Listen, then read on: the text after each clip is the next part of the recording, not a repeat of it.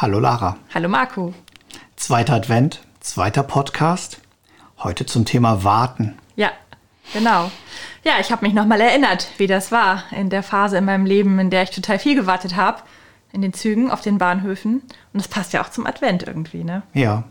Ich warte schon, dass die Kerzen runterbrennen. Genau. Gut.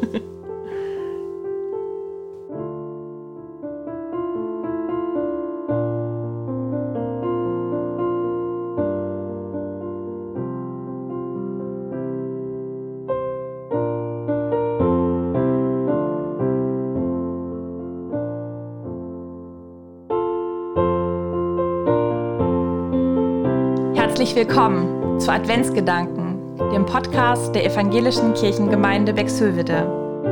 An jedem Adventssonntag möchten wir euch begleiten durch diese Adventszeit, die ganz anders ist als in den letzten Jahren.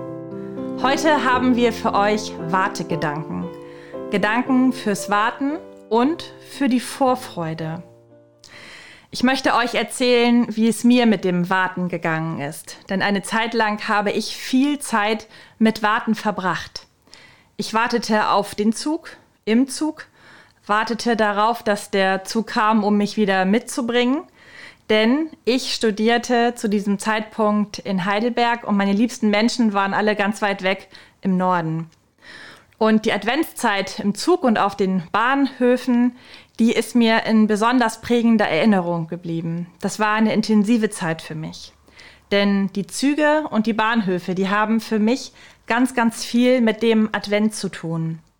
Im Advent warten wir schließlich auf die Ankunft von Jesus.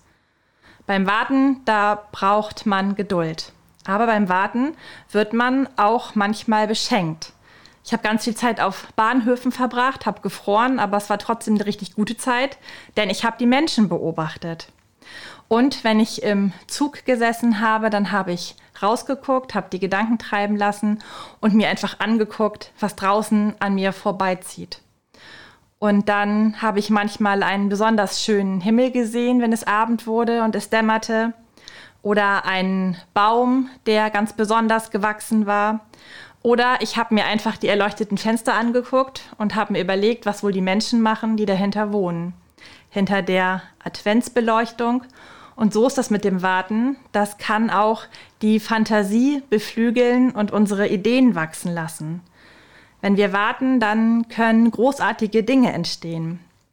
Ich erinnere mich zum Teil heute noch an Gedanken, die ich damals beim Warten hatte.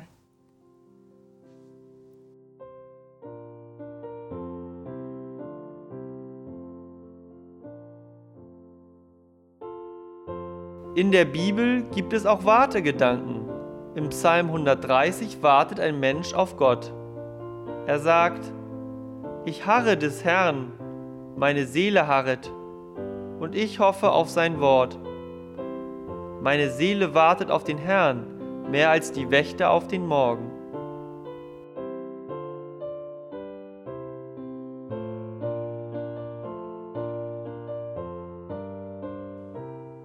Zum Warten im Advent gehört natürlich auch die Vorfreude. Man sagt ja, Vorfreude sei die schönste Freude. Eine alte Dame bei uns im Dorf hat mal gesagt, manchmal ist die Vorfreude auch die einzige Freude. Wie steht es eigentlich mit der Vorfreude in diesem Advent, wenn man gar nicht so recht irgendwas planen kann? Wenn sich Pläne zerschlagen, kaum dass man sie gefasst hat.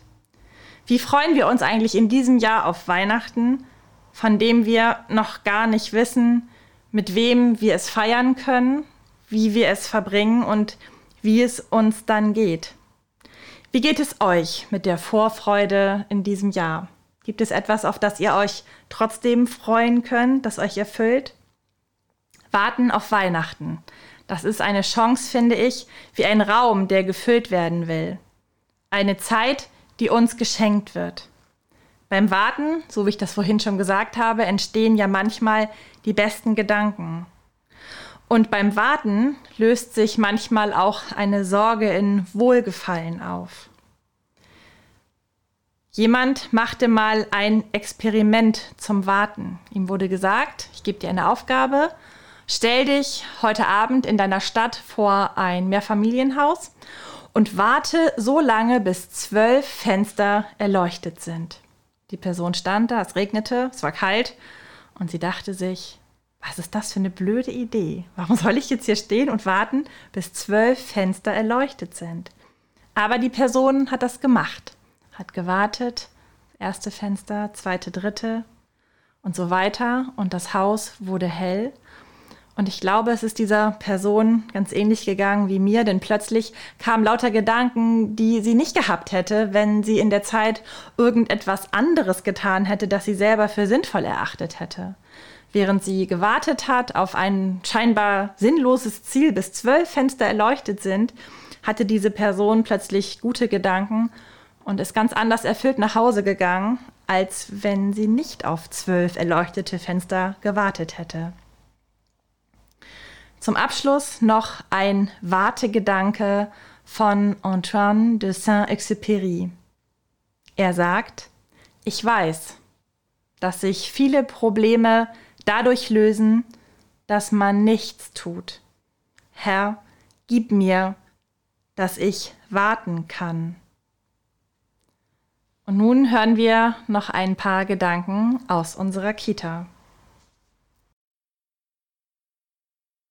Am ersten Advent, wenn die erste Kerze brennt, beginnt für uns die Zeit, auf die sich jeder freut.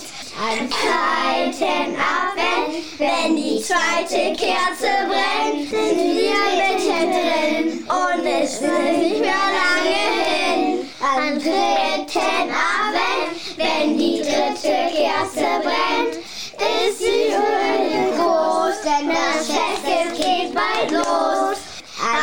vierten Advent, wenn die vierte Kerze brennt, steht das Christkind vor der Tür und es freuen sich alle hier.